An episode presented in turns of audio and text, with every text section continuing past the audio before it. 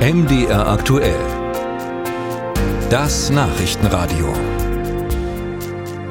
Zwei Wahlen in Hessen und Bayern. Zweimal ist die Union stärkste Kraft geworden, also CSU und CDU. Äh, schauen wir an dieser Stelle mal auf Bündnis 90 Die Grünen. In beiden Ländern auch für die Arbeit im Bund, so heißt es, abgestraft. In Bayern im Vergleich zur vorangegangenen Landtagswahl minus drei Prozentpunkte, in Hessen sogar minus fünf. Ich habe darüber hier bei MD Aktuell am Vormittag mit Omid Nuripur gesprochen, einer der Bundesvorsitzenden von Bündnis 90 Die Grünen. Herr Nuripur, war das eine Ohrfeige für Ihre Arbeit im Bund?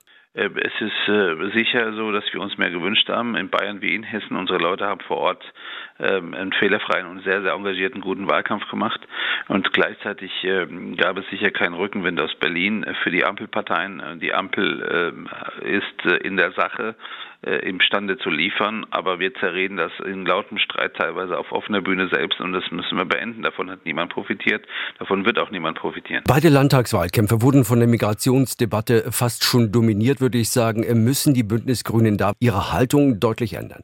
Also auf der einen Seite stimme ich dem nicht zu. Ich war sehr viel unterwegs. Es gab sehr viele verschiedene und auch andere Themen, äh, über die gesprochen worden ist. Auf der anderen Seite ist es äh, offensichtlich, dass äh, zunehmend Kommunen am, am Rande äh, oder auch mittendrin sind äh, in, in, einer Situation der Überlastung.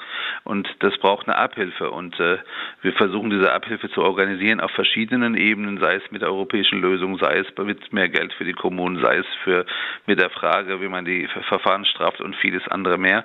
Es gibt aber halt nicht den einen Zauberstab, mit dem man jetzt äh, sofort alle Probleme behebt und alle äh, Versäumnisse der Vergangenheit aufarbeiten kann. Aber wir sind dran und da sind sich alle in der Ampel auch einig, trotz. Der Tonlage, die manchmal anderes vermuten lässt. Aber es gibt ja auch schon einige Ideen, die auf dem Markt sind. Sachleistungen nur noch für Asylbewerber, Ende des Transfers von Geld in die Heimatlande. Können Sie sich denn vorstellen, dass sich Ihre Partei da äh, bewegt? Nochmal, es gibt eine Reihe von, von Ideen und es gibt vor allem eine Reihe von Plänen, die diese Ampel gerade ja in, in Angriff nimmt und, und wir tun.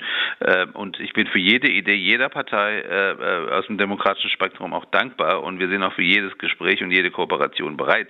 Äh, aber um jetzt mal ein Beispiel zu benennen, äh, was Sie gerade auch äh, erwähnt haben, ähm, wenn wir uns die Lage der Kommunen anschauen, fehlt da nicht nur Geld, es fehlt auch Personal und an vielen Orten auch Wohnraum. Wenn wir jetzt auf Sachleistungen gehen, das sagen mir meine, meine äh, eigenen Leute oder die Oberbürgermeister oder Bürgermeister und Landräte, mit denen ich spreche, die fragen, wo soll das Personal herkommen, was die Sachleistungen, was die ganzen Güter einkauft, lagert und dann am Ende auch noch verteilt.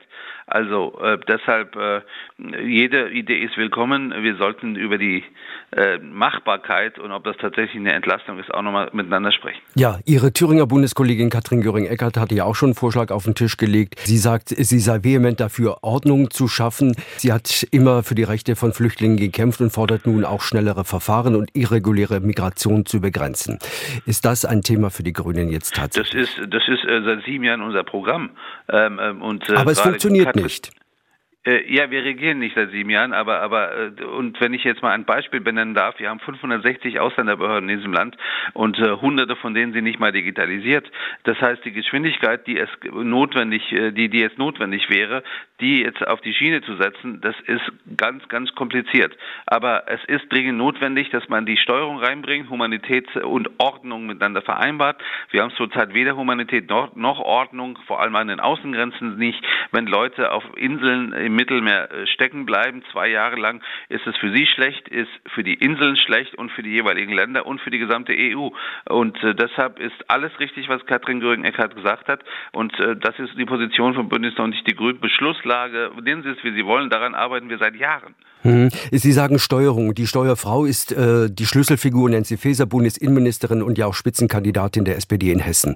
Muss äh, Frau Faeser nach ihrer sehr deutlichen Wahlniederlage in Hessen oder ist sie noch die richtige Frau für dieses Thema? Können Sie als Bündnisgrüne mit ihr noch die Migrationsfrage lösen? Zunächst einmal ist das eine, Frage, die äh, an, an, die SPD gestellt werden muss, weil das ihr Vorschlagsrecht ist, auch völlig in Ordnung. Äh, wir arbeiten viel und eng miteinander zusammen. Äh, auch Nancy Faeser kann ich mit dem Finger schnipsen und nun alle Probleme auf einen Schlag lösen. Das wird niemand können. Aber wäre da ein Neuanfang an dieser Position nicht wichtig? Äh, ich glaube, dass äh, wir ernsthaft jetzt diese Ablenkungsdebatte nicht brauchen, sondern die Lösungen brauchen. Und die Lösungen sind in der Entlastung der Kommunen. Und das ist bei der Zahl der Leute, die ankommen, das ist bei der Frage des Wohnraums, das ist bei der Frage des Personals und des Geldes. Ja, das sagt Omi Tenuripur, Bundesvorsitzender von Bündnis 90 Die Grünen, hier bei MDR aktuell.